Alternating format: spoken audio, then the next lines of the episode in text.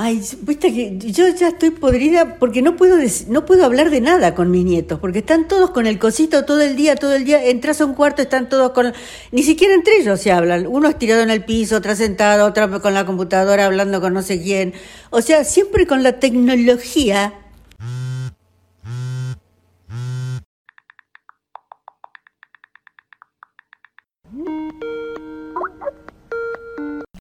Uf. Dale, boluda, estás muteada.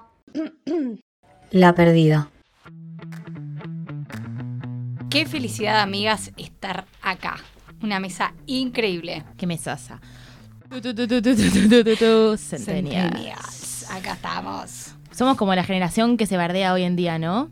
Que usamos los celulares, las computadoras con tanta frecuencia que parece que es como una extensión de nosotros mismos, ¿no? Nuestro brazo, qué sé yo. Tantas cosas dicen. Pará, pará, pará. Te falta decir chupete electrónico. O sea, no te podés olvidar de ese término que está volando Una por palabra chupete. Sí, sí. O sea, a mí me parece muy gracioso que la palabra sea chupete. Porque según la definición de la fuente más confiable del mundo, que para mí es Google, exactamente. el, el chupete se define como un objeto que, no sé, que reemplaza el lugar de la madre, que te ayuda a dormir, que te calma. ¿Vos decís que es para tanto? No, igual dale, espera, espera, espera, no te hagas. Decime qué mierda haces con el, si te saco el teléfono una semana. No, igual, a ver, para. Una semana. Dos horas. Un, montón, una semana es un montón. Decime con una mano el corazón qué carajo haces si te saco el celular ocho horas. No sé, la verdad a mí se me llena el orto de preguntas. Me, mato. ¿Qué te pasa? Muero. Sí, no, no, no. No, no, pero no de chabolas, ¿eh? Realmente si lo pienso dos veces me pregunto. O sea, me deja en pampa y la vida no tener el teléfono en la mano.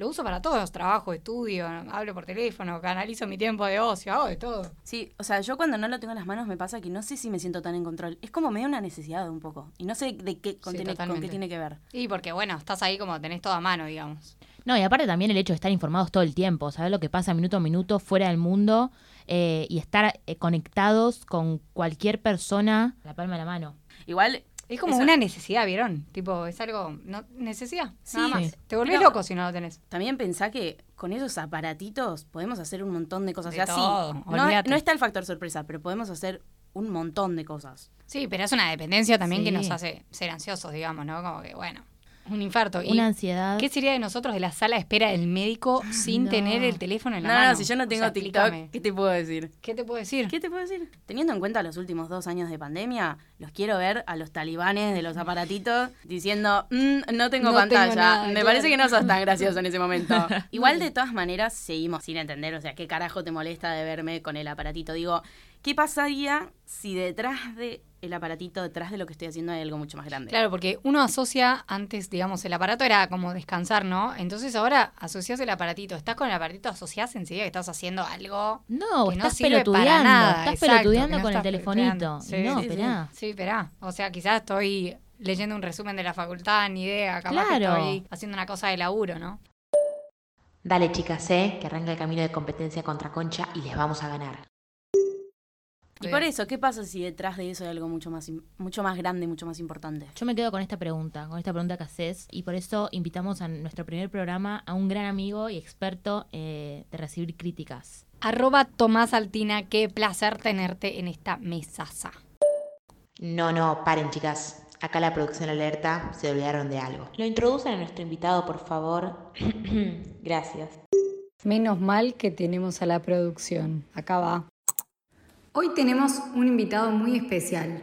Es orador TED, es emprendedor en un medio digital, es apasionado de la comunicación y la tecnología. Es UX Writer en Mercado Libre. Se la pasa pegado a una pantalla, haciendo cosas fuera de serie. Él es Tommy Altina. ¿Cómo te trata la vida, Tommy? Como el culo. Pero bueno. ok, así arrancamos. It's Monday.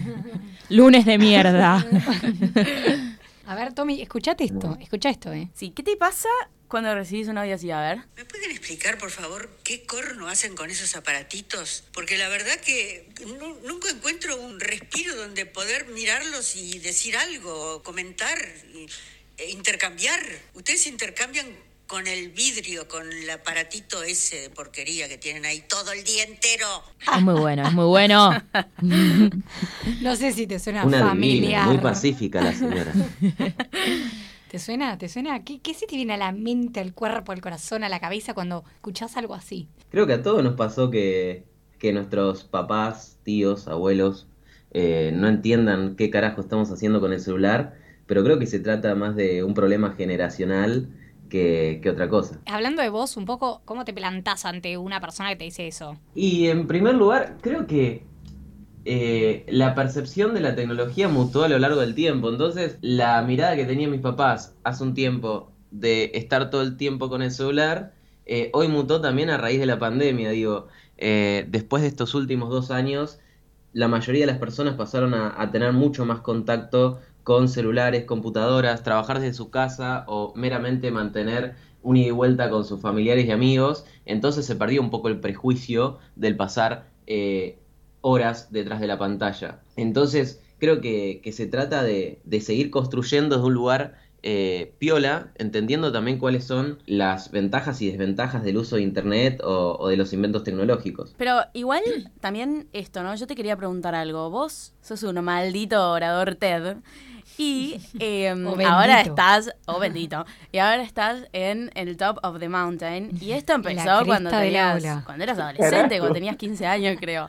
Digo, cuando empezaste todo esto, ¿qué te pasó con este comentario? O sea, ¿te comprendieron, no te comprendieron? ¿Qué pasa ahí? No, la aposta es que yo tampoco entendía a fondo qué era lo que estaba haciendo. Entonces simplemente me estaba divirtiendo y estaba haciendo lo que me gustaba. La forma de plantarse era la que tiene cualquier otro adolescente que de repente, de alguna manera también le, genera cierta adrenalina eh, revelarse ante la opinión de sus padres o, las personas que, por ahí tienen más autoridad que uno. Entonces yo, lejos de, dejar de hacer eso que me gustaba, trataba de hacerlo y cada vez le dedicaba más tiempo a eso que, que de alguna manera sentía que también estaba dando sus frutos a la hora de, bueno, a lo mejor empecé entrevistando artistas más chiquitos y de repente a partir de haciendo estábamos eh, también teniendo un ida y vuelta con personas ya más consagradas y eso también de alguna manera validaba lo que estaba haciendo y me servía a mí para ganar confianza en eso y a la vez para demostrarles a mis papás que de repente el tiempo que estaba dedicando no era eh, tiempo perdido, sino que claro, de repente había cosas que estaban buenas y que para ellos también significaban algo que, que le llamaba la atención, al menos. Eras un rebelde güey con causa, digamos. y cuando se, cuando se dieron cuenta que no estabas pelotudeando todo el día con el telefonito, ¿qué hacían? ¿Te, comprendieron y te acompañaron en el proceso de, este proyecto de la revista digital? ¿De tu revista digital? Es que en realidad ellos nunca, nunca estuvieron en contra del proyecto en sí. Sí de que pase tanto tiempo con el celular. Y yo quizás tampoco blanqueaba en el momento de que el tiempo que pasaba con el celular era en pos de.